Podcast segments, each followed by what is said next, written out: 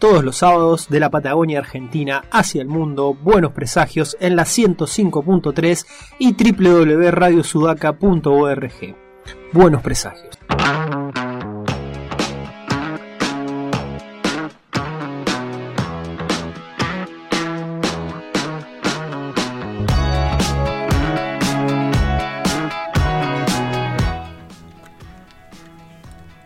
Bloque de buenos presagios, si yo no estoy contando mal, sí, y me hacen y levantan todos los dedos de la mano, arriba los dedos de todas las manos.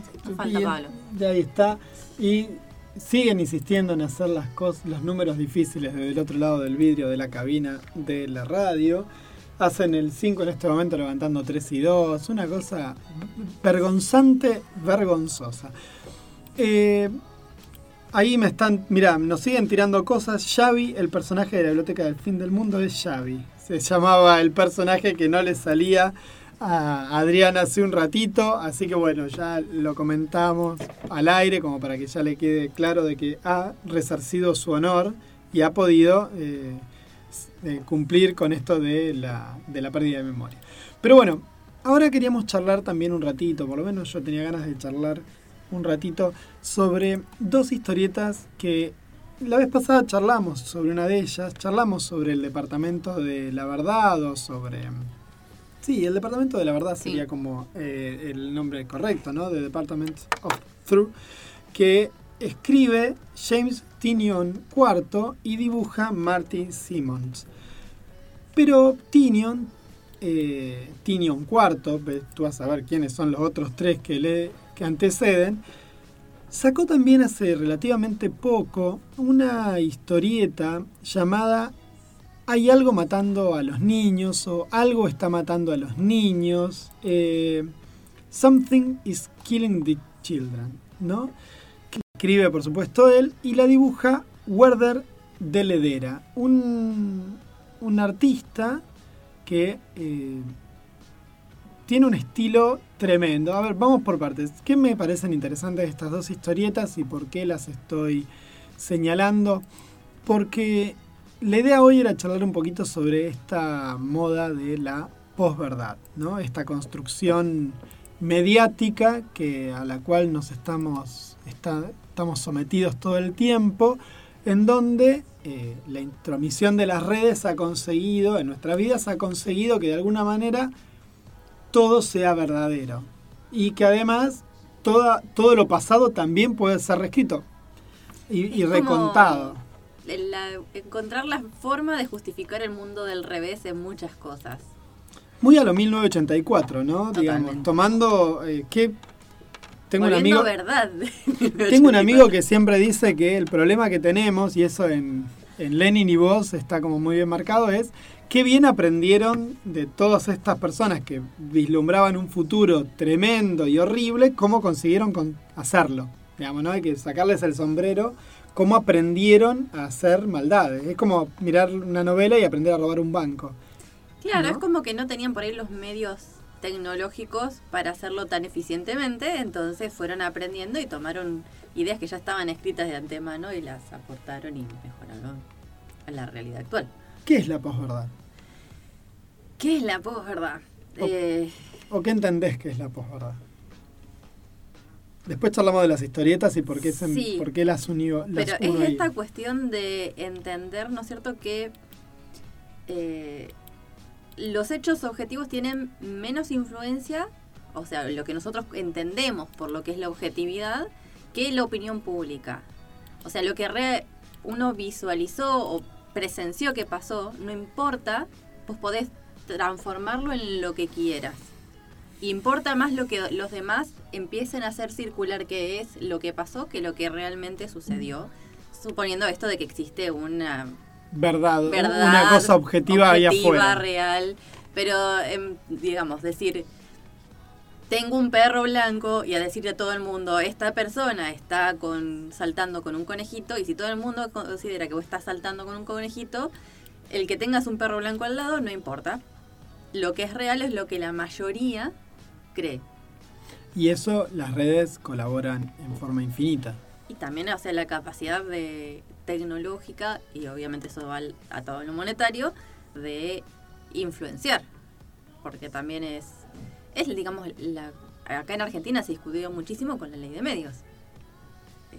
¿Quién, ¿Quién define qué, qué es noticia? ¿Quién define cómo es el tratamiento de la noticia? Y también la capacidad que tenga un medio tomándolo de una forma bastante obsoleta, pero acá en las redes sociales son las que hacen la tendencia, marcan tendencia, es lo que, ¿no es cierto?, establece cuál va a ser la discusión del momento, el tema del momento.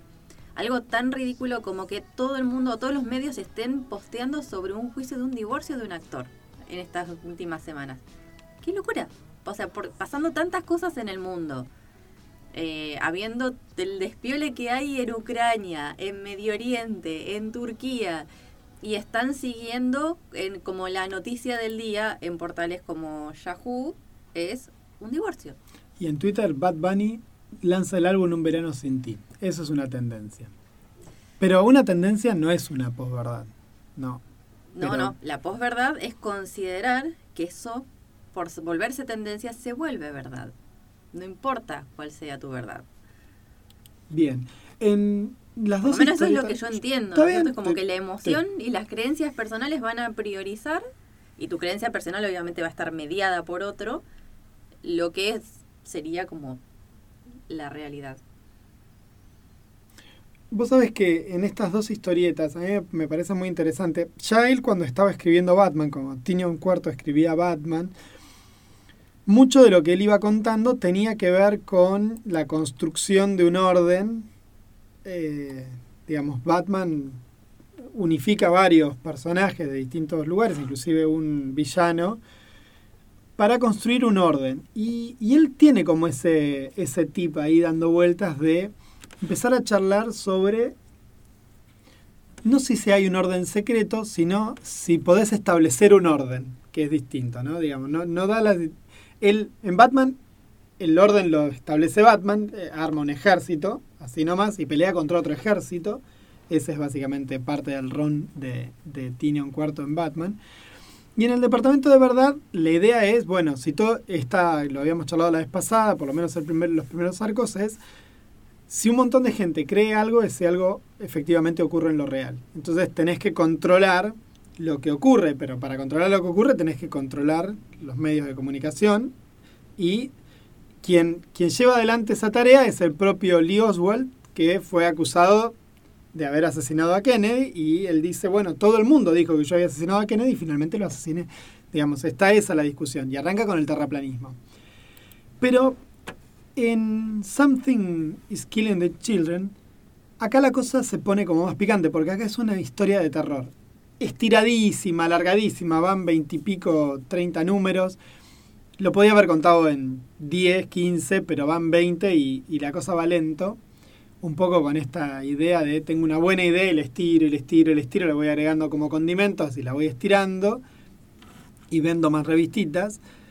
Pero la idea es muy concreta y muy, muy simple. La misma idea. Si los nenes se ponen de acuerdo de que un monstruo existe, el monstruo se crea. Y entonces me pareció súper interesante eso porque tienen necesitan construir monstruos todo el tiempo como para como país, ¿no? Digamos, esa es como la metáfora que está subyacendo en la, en la historieta todo el tiempo, por lo menos en la obra de Tinian es esta, ¿no? Si seguimos creando monstruos, si seguimos imaginándolos, si le seguimos poniendo fuerza a eso, vamos a terminar rodeados de monstruos. Y el problema de estar rodeado de monstruos es que los monstruos te hacen bolsa, o salís a defenderte contra eso, pero entonces de alguna manera está todo el tiempo charlando sobre, bueno, creamos nuestros propios monstruos para defendernos de esos monstruos que a la vez crean otros nuevos, y entonces es toda esta discusión de, bueno, ¿a qué le damos importancia? ¿Qué vamos a decidir qué es lo real y qué es lo que no? Obviamente, como en toda historieta de terror, la cosa se pone media truculenta y se pone como media, media picante. Obviamente, si algo está matando a los nenes, la cosa viene muy heavy. Y la otra cuestión que me parece muy interesante es que el dibujo es un dibujo eh, muy, muy grotesco, si bien eh, anatómicamente armónico y qué sé yo, es como borroso, tiene como cuestiones ahí medias difusas que hacen que, los personajes, si bien no, no, se difunden, no, no se deforman, hay como una cosa de barrido ahí que hace que todo se vea como a través de un papel, eh, ¿no? Y entonces también el dibujo ayuda a que la cosa monstruosa también sea la propia visión de la historieta. Y me, me parece súper interesante porque es uno de los pocos autores, por lo menos que vengo leyendo, que cuestionan lo que les está pasando como país a los norteamericanos eh, desde el lugar de la ficción total. No está creando un imperio posdispótico donde no, no, es muy concreto. Hay monstruos que asesinan nenes y los estamos creando nosotros. ¿Cómo lo vamos a frenar? Esa es la discusión de base. Y por eso me parecía interesante conversar esto, porque va de la mano de las. de, de, de cómo estamos todo el tiempo siendo influenciados, porque obviamente si hay un montón de monstruos matando a nenes adentro de un pueblo, eso se va a filtrar. Y está toda la discusión acerca de qué hacemos con esa información también. ¿Quién la maneja? ¿Quién la dispone? ¿Qué hacen las fuerzas de seguridad con esas, con esas informaciones? ¿Qué hace el gobierno? ¿Qué, quién, quién detenta la autoridad para detener a esos monstruos.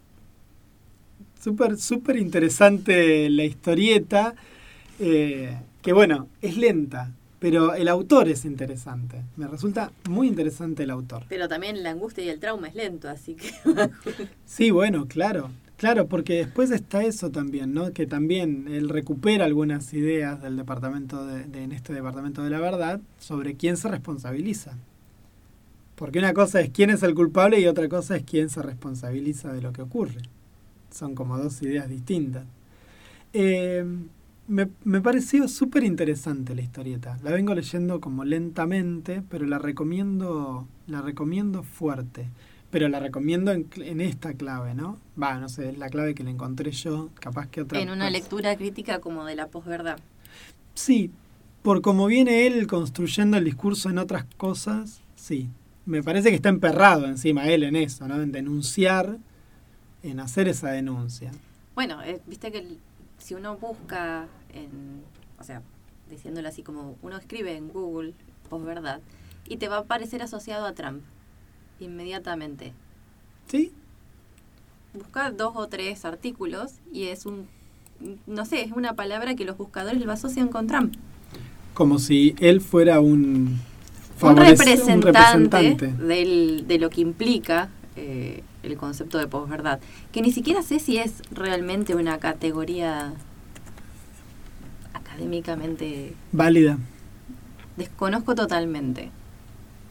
Vamos a tener que buscar más información todavía. Yo no, no recuerdo muchos trabajos, no recuerdo trabajos académicos sobre posverdad, pero tampoco me dedico a las ciencias sociales con demasiada con demasiado ímpetu por fuera de, de lo y tampoco necesariamente para hacer un concepto, digamos, que se use fuertemente tiene que ser académico. La mayoría de ellos son generados mediáticamente, así que mediáticamente aparece por muchos lados. Claro, porque además, y ahora también surge esta discusión con Elon Musk comprándose Twitter sobre qué tan qué tanto creas una noticia, qué tanto democrático es un medio de comunicación o una red social, qué tanto validez tiene lo que vos estás diciendo. Y está también este cuestionamiento que hacía Elon Musk de que no tiene que estar censurado, que o sea que no tiene que haber reglas, eh, regulaciones de lo que puede ser eh, hiriente o ofensivo, que hasta cierto punto Twitter, Instagram y Facebook tenían como un algoritmo que ciertas cosas, no digo que sea correcto o incorrecto, pero te las bloqueaban, determinado tipo de contenido. Los Musk dice que no, que no tiene que filtrarse absolutamente nada y que tiene que ser como el el, este Reddit, el Reddit de, este mito de la libertad absoluta de y que se va a regular por lo que son tendencias que no necesariamente es así sabemos pero bueno una lógica de mercado de... totalmente y este concepto de posverdad y de profecía autocumplida viene también de la economía mira tú la profecía autocumplida es eso bueno y cuando uno empieza a ver lo que... Contémosle un poco a la gente que es una profecía autocumplida, porque si acaso no la conocen. Y la vivimos todo el día. Si uno dice, van a subir los precios, entonces la gente sale corriendo a comprar antes de que suban los precios. Los hacen desabastecimiento o los mismos comerciantes ven que se vende más, entonces suben los precios y se cumplió la profecía. Claro, exactamente. En una forma muy burda y simplificada. De cómo funciona eso. Bueno, nada, yo queríamos comentar, queríamos charlar un ratito de eso. Yo creo que directamente por la hora nos vamos a ir yendo, vamos a poner el adiós bye bye, porque nos pasamos un ratito de la hora. Acá nuestro operador. Vamos a despedirnos, saludamos a Lautaro que estuvo en la operación técnica. ¿No lo presentamos? Sí, lo presentamos. Sí, sí, lo, presentamos. Presentamos temprano, sí, sí. Jamás me olvidaría, sobre todo por el horror este de los tres dedos así, jamás. Ay, por favor. Eso, es eso. Por favor, fue, fundamental fundamental. Barbie, un gusto. Igualmente. Nos estamos viendo. Saludos a, a, Pablín también, que no debe haber estado escuchando el programa porque estaría ocupado con otros menesteres, pero igual lo saludamos. Saludamos a toda la audiencia. Juan Pablo Simonetti, LJ, los cuentas